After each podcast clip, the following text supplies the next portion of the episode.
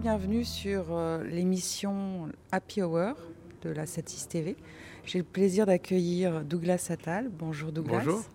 Vous êtes euh, réalisateur euh, d'un film qui est très attendu sur les écrans de cinéma qui s'appelle Comment je suis devenu super-héros. Donc c'est un polar fantastique. c'est un genre qui est assez peu exploité dans le cinéma français. Qu'est-ce qui vous a incité à vous lancer dans une telle aventure, d'autant qu'il s'agit de votre premier long métrage?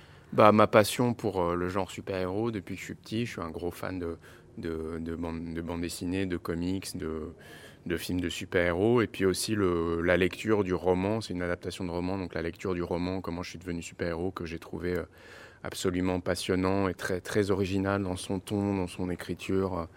Euh, dans, dans, dans, le côté un peu introspectif qu'il avait euh, euh, d'aborder le genre super-héros. Donc voilà, c'est un ensemble de choses qui, qui ont fait que je me suis lancé dans cette, dans, dans cette aventure de manière peut-être un peu inconsciente, mais, mais voilà. De par la, la nature du sujet, c'est un film qui, qui comporte pas mal d'effets spéciaux. Oui pas mal de plans truqués. Est-ce que vous pouvez euh, nous quantifier tout ça et puis nous raconter un peu comment vous y êtes pris? Euh, Je crois qu'il y a un, peu plus de 500 plans truqués dans le film. Donc, euh, en fait, on, comme on a travaillé à l'issue de, à l'issue du, montage image, on a, en gros, on a fait, on a fait appel à un superviseur d'effets spéciaux qui s'appelle Alexis Washbrot, qui a bossé pas mal, pas mal sur des, gros films de super-héros américains. Et euh, on a un peu euh, établi un peu euh, une sorte de, de, cahier des charges ensemble et on a, on a dialogué, discuté sur la manière dont je voyais les choses. Et, et on a fait appel à, deux, deux, deux, boîtes d'effets spéciaux que sont Micros et la CGEV on a splitté un peu les, plans par super pouvoir. En fait, euh, chacune des deux boîtes s'est chargée de quelques super pouvoirs. Et euh, donc les équipes de Cédric Fayol chez Micros et de Aurélie Lajoux chez euh, CGEV, voilà, on, travaillait sous ma supervision et celle d'Alexis. et c'était donc un, ping-pong permanent qui s'est fait d'ailleurs pendant le premier confinement. Euh, voilà, jusqu'à, jusqu'au mois de, jusqu'au mois de juin, euh, juin juillet. C'est, c'est compliqué de, de finir un film pendant un confinement? Bah oui et non. C'est-à-dire que en fait le c'était un peu inédit, donc on a mis un peu du temps à trouver le, la manière de faire, euh, comment les équipes allaient travailler à distance, comment, euh, comment tout ça allait se passer.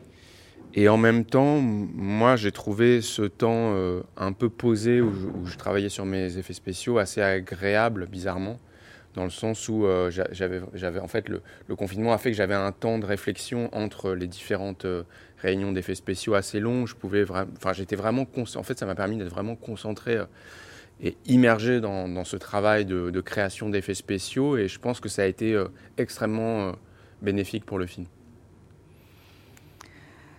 Et hum, est-ce que euh, au moment du tournage, euh, vous avez euh, essayé, expérimenté des, choses qui, font que vous n'avez pas utilisé d'effets spéciaux? On avait un superviseur plateau qui s'appelle Guillaume Le qui nous a vraiment aidé à, ouais, à, faire les choses en vue des effets spéciaux. Euh, à nous projeter sur ce que ça, comment ça allait rendre euh, à l'image. Euh, il, nous, il, nous, aiguillait sur certaines choses à faire, à, à pas faire pour, pour faciliter le travail des, des effets spéciaux par la suite.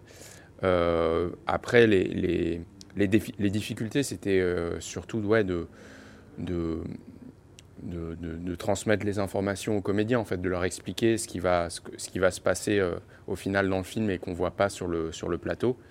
Et euh, ça, c'était un travail très, très, très intéressant et, très long, mais très, très intéressant. Et, Et, et voilà, il fallait vraiment les, les, immerger dans la scène telle qu'elle allait être au final. Et donc, c'était plutôt ça, en fait, la, la vraie difficulté que les, les difficultés techniques qui, qui, chaque, scène, chaque effet a son lot de.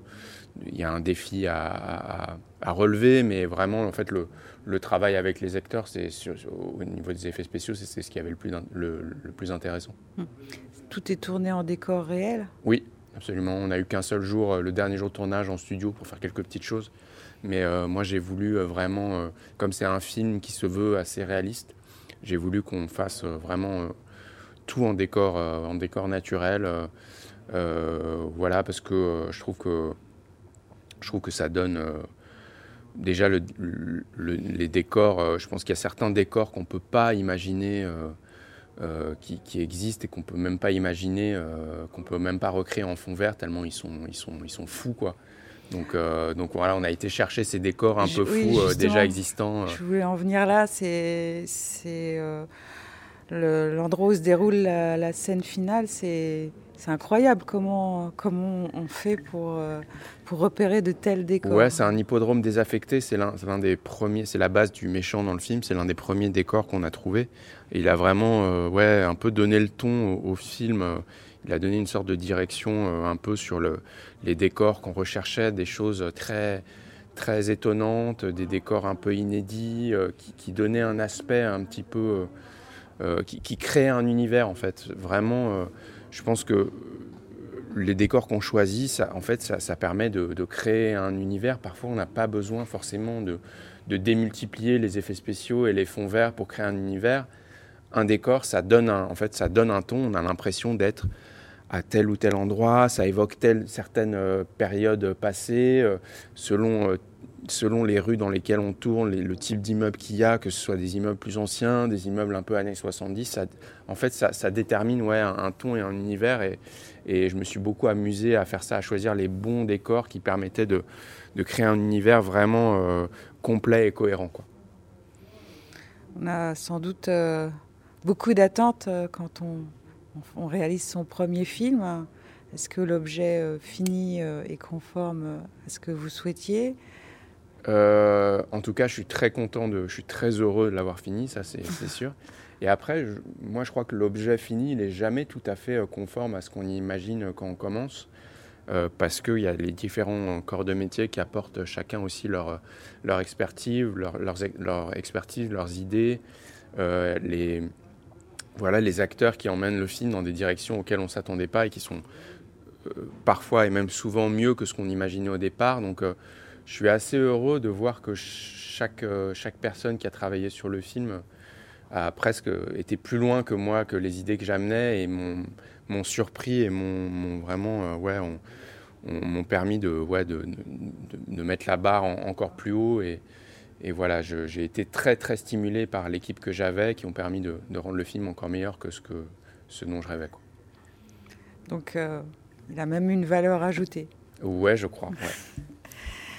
Donc, euh, Comment je suis devenu super-héros sortira euh, le 21 avril. Oui. Il a été décalé. Oui.